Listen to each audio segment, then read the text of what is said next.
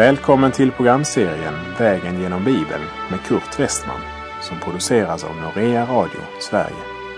Vi har nu kommit till Romarbrevet, den frälsningshistoriska delen, kapitel 9 till 11.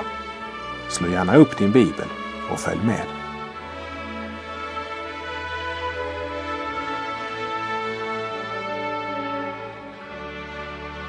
I slutet av förra programmet så såg vi hur Romarbrevets åttonde kapitel bland annat påminde oss om att om vi hoppas på det vi inte ser så väntar vi uthålligt.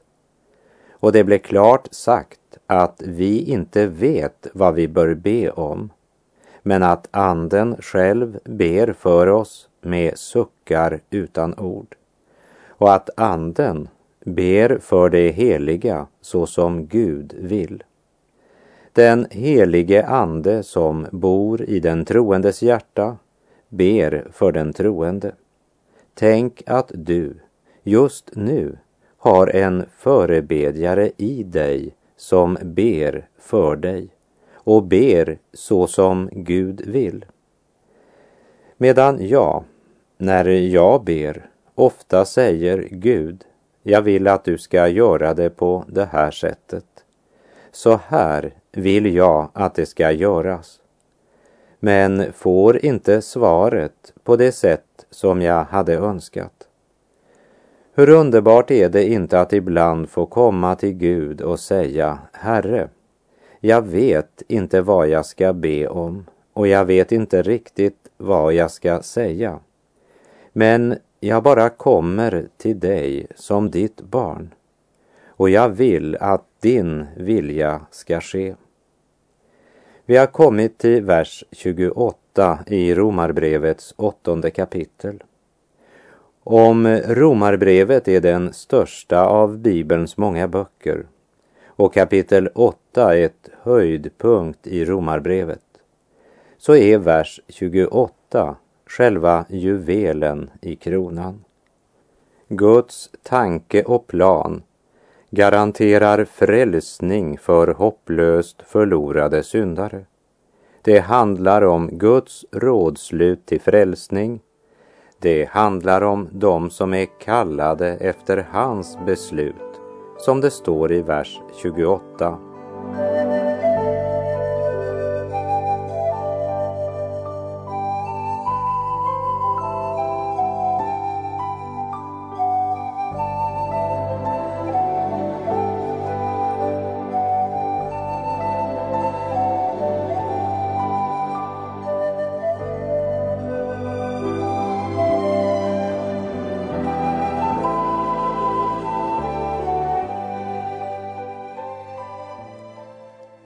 Romarbrevet kapitel 8, vers 28.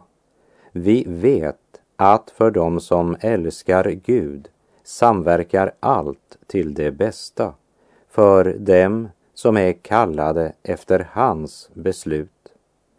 Vi vet. Det handlar om den kunskap som endast Guds helige ande kan uppenbara för våra hjärtan.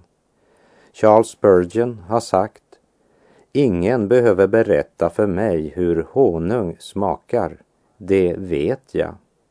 Och här talar aposteln om något som han vet.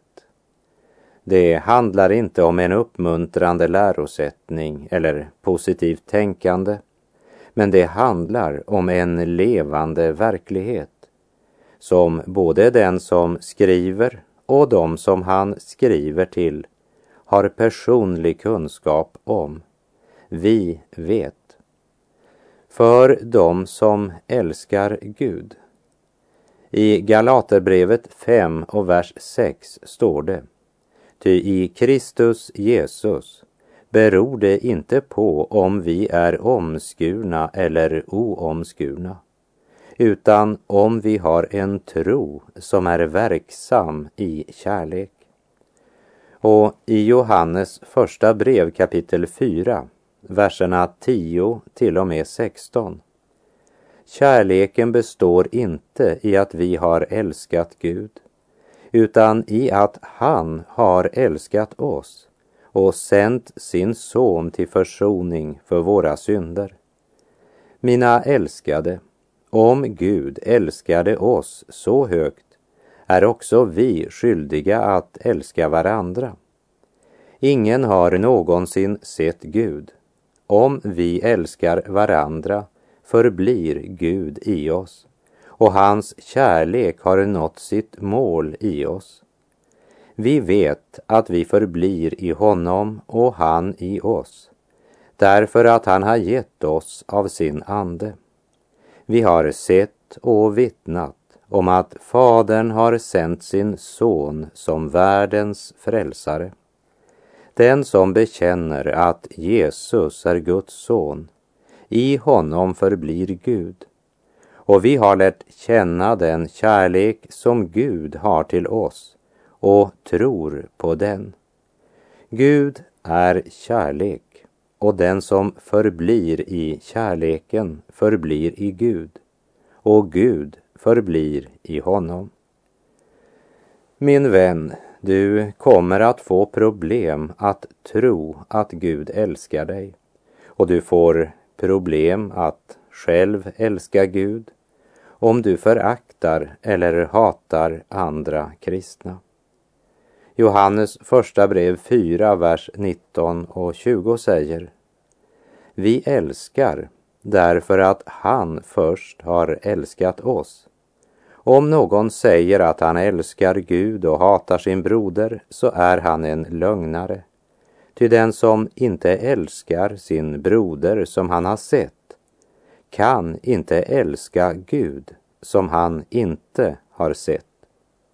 Och i Petrus första brev kapitel 1 och vers 8 skriver Petrus om Gud. Honom älskar ni utan att ha sett honom. Och fastän ni ännu inte ser honom tror ni på honom och jublar över honom i obeskrivlig himmelsk glädje.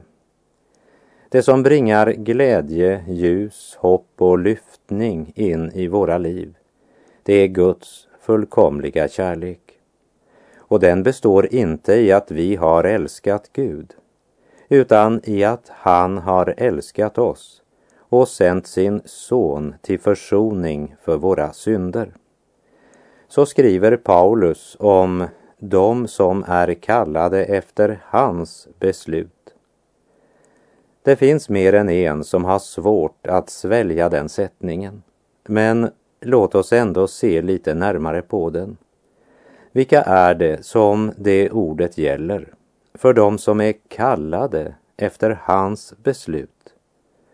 De som är hans utvalda, står det i en annan översättning. Vem är utvald?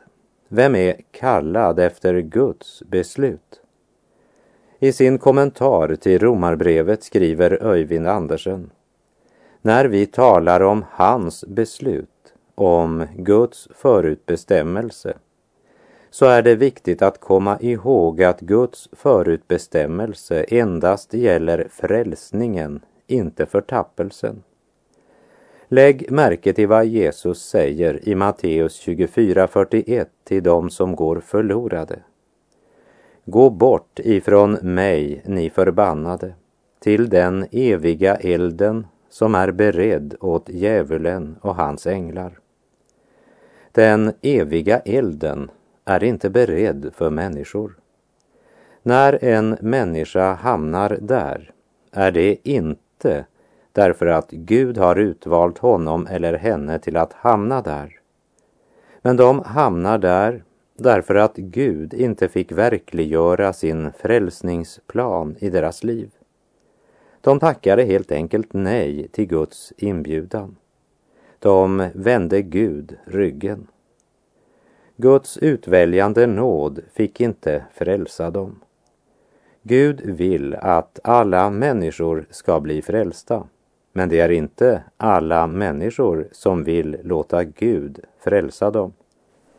För de som är kallade efter hans beslut, ja, det är de som inte bara har hört Guds inbjudan, Guds kallelse, utan också svarat ja och mottagit Kristus. Paulus beskriver tre sorts människor.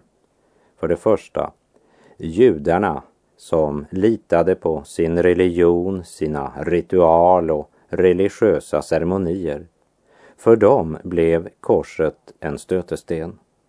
Det andra det var grekerna som litade på filosofi och mänsklig visdom. För dem var korset en dårskap. Det tredje, det var de som var kallade efter Guds rådslut. Och det var både judar och greker som inte var efter Guds beslut varken på grund av sin religion eller sin visdom.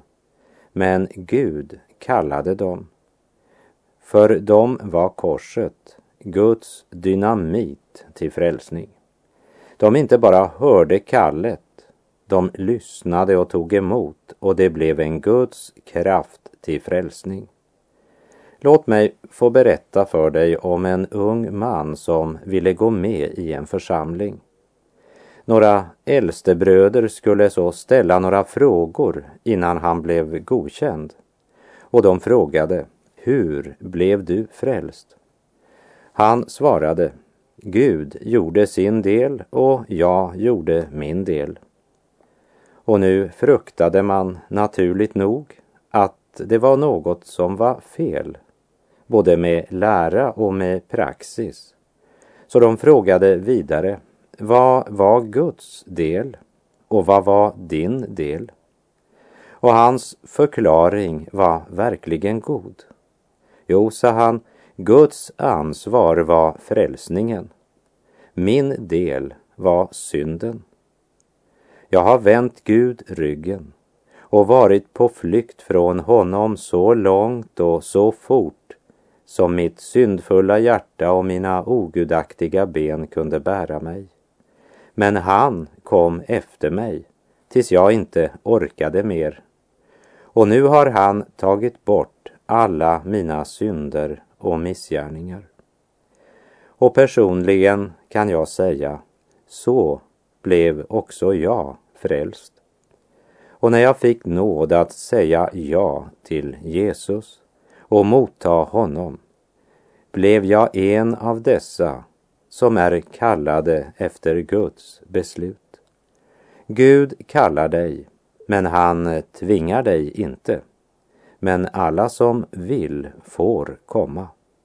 I Matteus 11 28 säger Jesus, Kom till mig alla ni som arbetar och bär på tunga bördor.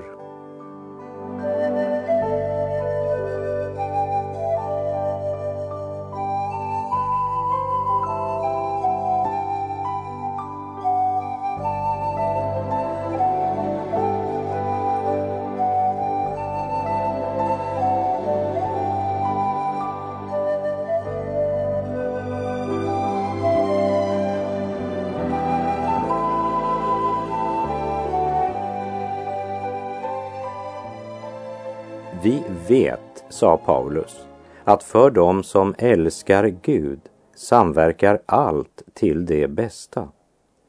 Det är inte alltid lika lätt att tro i livets svåraste stunder.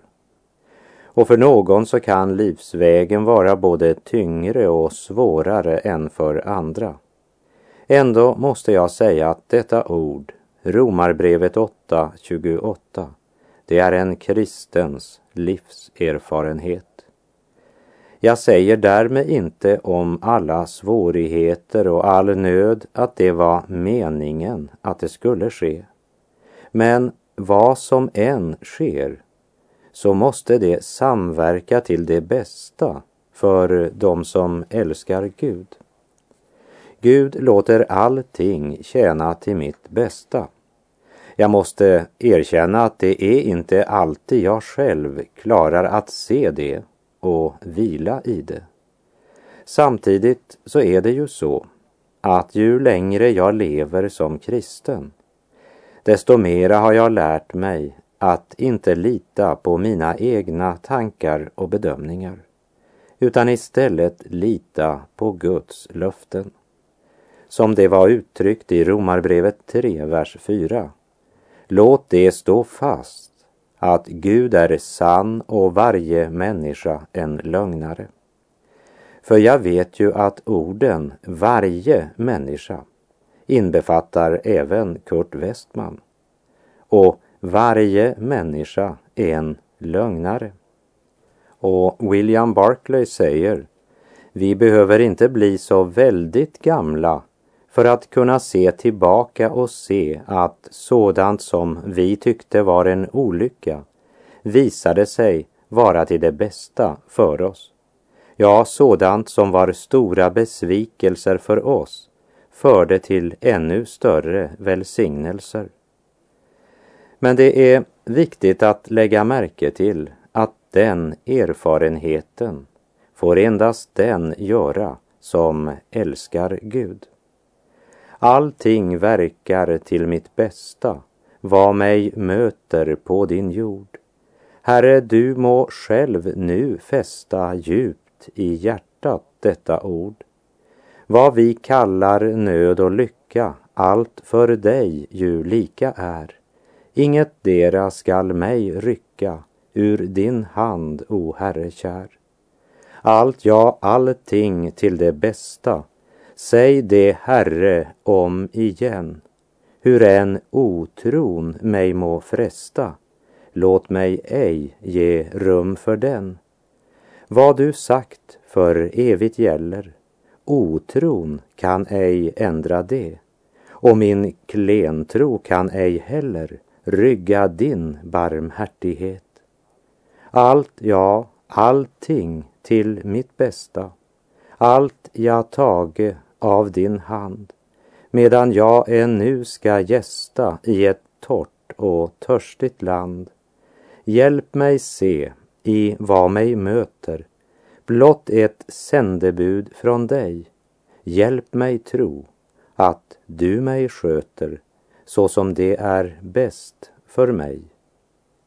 Vi vet att för dem som älskar Gud samverkar allt till det bästa. Och är det väl inte en underlig strid jag strider som kristen i stormarnas tid?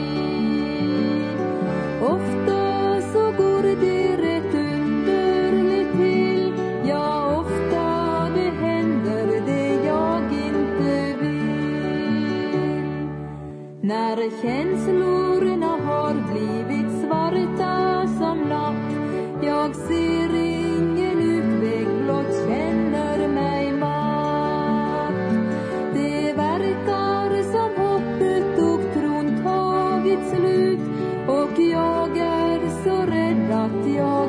håller ut. När det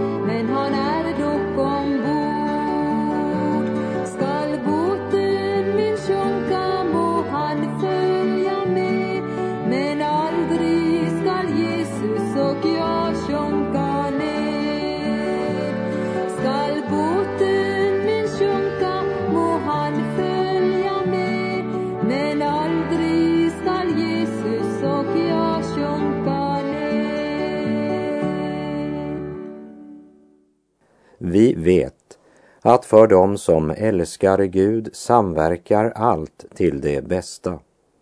Vi läser Romarbrevet 8, vers 29 och 30. För dem som han i förväg har känt som sina har han också förutbestämt till att formas efter hans sons bild för att sonen skulle vara den förstfödda bland många bröder. Och dem som han har förutbestämt har han också kallat. Och dem som han har kallat har han också förklarat rättfärdiga. Och dem som han har förklarat rättfärdiga har han också förhärligat. Förutbestämmelsen refererar aldrig till det förlorade.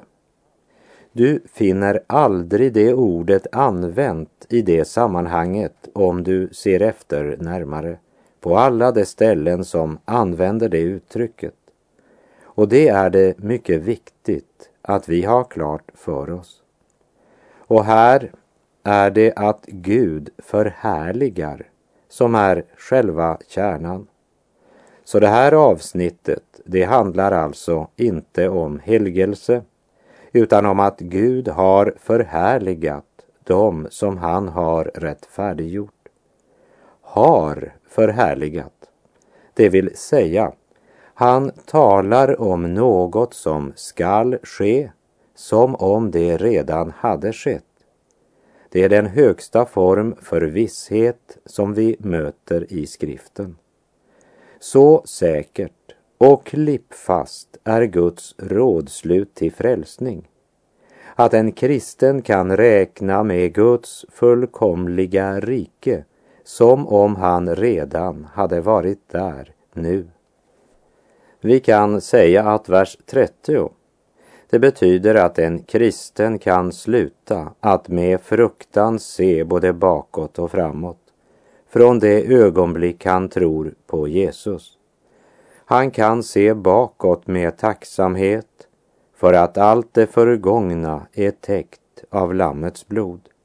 Och han kan se framåt med förväntan, för den som Gud har kallat har han också förklarat rättfärdig och den som han har förklarat rättfärdig har han också förhärligat de som han i förväg har känt som sina. Alla de som hör evangeliet och låter sig frälsa genom det, det är de som han i förväg bekänt att de tillhör honom.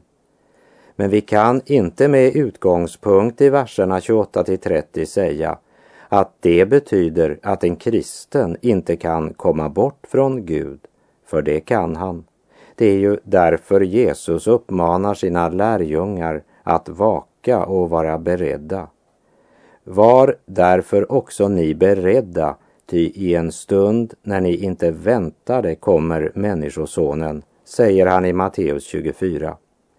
En kristen ska inte räkna med denna världen och inte låta sitt hopp och sin förväntan styras av de yttre omständigheter i denna värld utan av Guds barns härliga hopp och den kommande härligheten som Paulus här skriver om.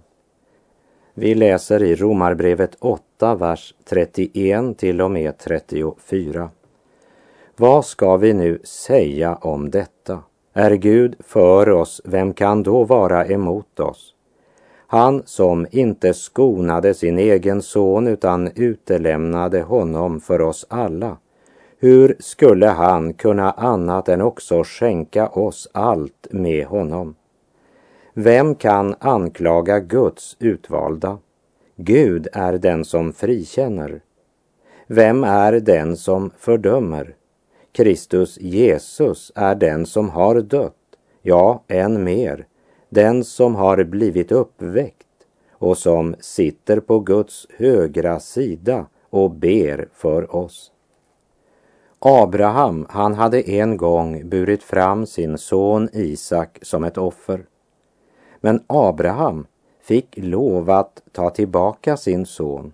Det kunde Gud inte göra. Han fick inte skona sin egen son. Han som utlämnade honom för oss alla. Hur skulle han kunna annat än skänka oss allt med honom? Och här får du egentligen Guds svar på frågan hur du ska kunna bevara tron och nå målet. Du som inte vet hur du ska klara att hålla fast vid Gud. Hör min vän, Gud håller fast vid dig. Han vill skänka dig allt med honom. D.L. Moody, han använde följande bild. Tänk dig, sa han, att jag går in i landets finaste guldsmedsaffär och där ger man mig den underbaraste och största diamanten och ägaren säger Varsågod, den är din. Och jag säger Det kan du inte mena. Att du tänker ge bort denna underbara diamant till mig. Han svarar Ja, det menar jag. Jag ger den till dig. Om han gav den till mig, tror du då att jag skulle tveka för att be honom om ett stycke brunt inslagspapper att packa in den i så att jag får den med mig hem? Min vän, eftersom Gud utgav sin egen son för dig, tror du inte att han då också ska ge dig allt du behöver som är nödvändigt för att du ska nå målet helt tills du är hemma. Vi läser vers 35 till och med 39. Vem kan skilja oss från Kristi kärlek? Nöd eller ångest, förföljelse eller hunger, nakenhet, fara eller svärd. Det står ju skrivet, för din skull dödas vi hela dagen. Vi räknas som slaktfår. Men i allt detta vinner vi en överväldigande seger genom honom som har älskat oss. Ty jag är viss på att varken död eller liv, varken änglar eller furstar, varken något som nu är eller något som skall komma, varken makter, höjd eller djup, eller något annat skapat skall kunna skilja oss från Guds kärlek i Kristus Jesus, vår Herre. Här är det värt att lägga märke till att bland allt det som uppräknas som inte kan skilja oss från Kristus, så är det allt det som människan är så rädd för. Nöd, ångest, förföljelse, hunger, nakenhet, svärd och så vidare. Om det inte kan skilja oss från Gud, varför är det då så viktigt för oss att undfly det? Lägg märke till att det står inte att välfärd, bekvämlighet, njutning och rikedom inte kan skilja oss från Gud. Men det står att nöd, ångest, hunger och så vidare inte kan skilja oss från Kristi kärlek. Ja, det står till och med att i allt detta vinner vi en överväldigande seger. Låt oss meditera över det tills vi hörs igen. För eh, vår tid den är ute för den här gången. Och jag säger Herren vare med dig. Må hans välsignelse vila över dig. Gud är god.